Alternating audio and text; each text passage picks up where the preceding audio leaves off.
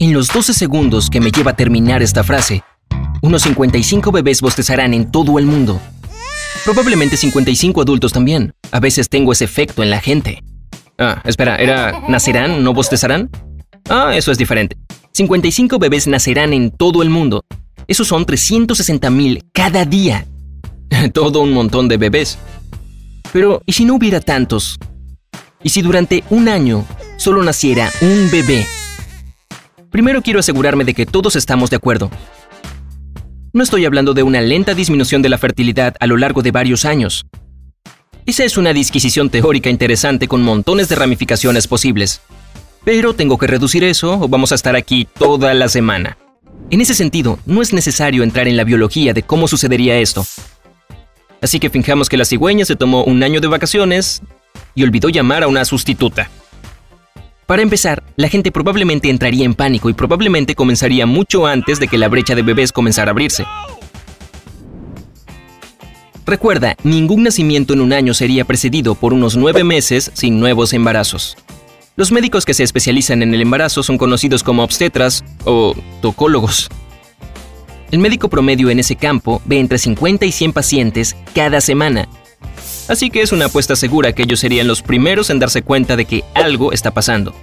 Durante los primeros días después de que el interruptor se accione, todo seguiría funcionando como de costumbre.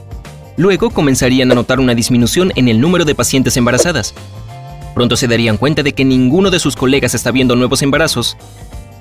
Y es solo cuestión de tiempo hasta que alguien dé la alarma. Ahora, todos sabemos cómo funciona Internet. En el momento en el que el primer médico haga una inocua publicación en Facebook acerca de no tener muchas pacientes nuevas, el tren de la conspiración saldría a todo vapor. Una vez que ya no hay más bebés, sea el titular en cada sitio web y estación de noticias, este comenzaría a derribar los rieles en Match 10.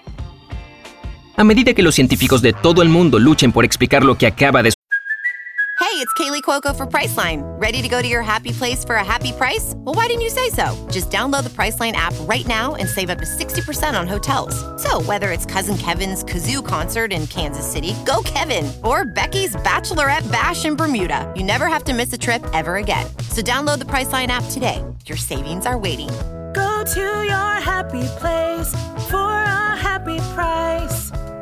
Go to your happy price, Priceline. suceder, la gente daría sus propias respuestas. Muchos podrían creer que es el principio del fin del mundo.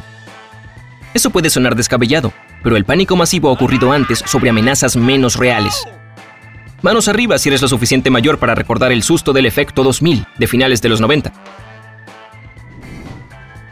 Si la gente estaba almacenando productos enlatados y papel higiénico por un fallo informático, imagínate cómo reaccionarían ante la pérdida repentina de la capacidad de tener hijos de todas las mujeres de la Tierra. No estoy diciendo que habría histeria masiva, solo que probablemente habría... eh, histeria masiva. ¿Y cuál es una de las primeras cosas en irse en tiempos de pánico? La economía. Por suerte, la gente comenzaría a calmarse un poco una vez que las parejas volvieran a quedar embarazadas. ¿Cuánto se calmarían? Dependería de si los científicos han tenido éxito en explicar lo que salió mal. Tratemos de ser optimistas y digamos que el pulpo espacial responsable fue capturado. Aquí es donde llegamos a la segunda parte de nuestra disquisición teórica.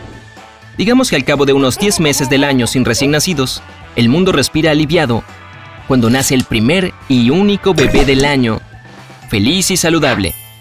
Y solo por diversión, digamos que este bebé eres tú. Como único bebé del año, serías una celebridad antes de nacer. El mundo entero sabría tu nombre antes de que pudieras caminar. Esa fama se extendería a toda tu familia también. Tu cumpleaños podría incluso terminar siendo un día festivo global. Ahora, antes de que te emociones demasiado, recuerda que la fama no siempre es perfecta. Si bien ser una estrella puede sonar glamoroso, los niños que crecen siendo el centro de atención no siempre se ajustan muy bien después en la vida y tú estarías bajo cada foco de atención en el universo.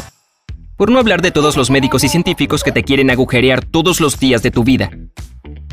Ah, francamente, no sé si me gustaría ser tan famoso antes de cumplir un día. ¿Sería el brillo y el glamour las 24 horas del día, los 7 días de la semana, los 365 días del año? ¿O cero, una edad demasiado joven para ser inmortalizado? Dime lo que piensas en los comentarios. Bueno, ¿qué hay de los efectos a largo plazo? La vida no va a volver a la normalidad de pronto después de algo así.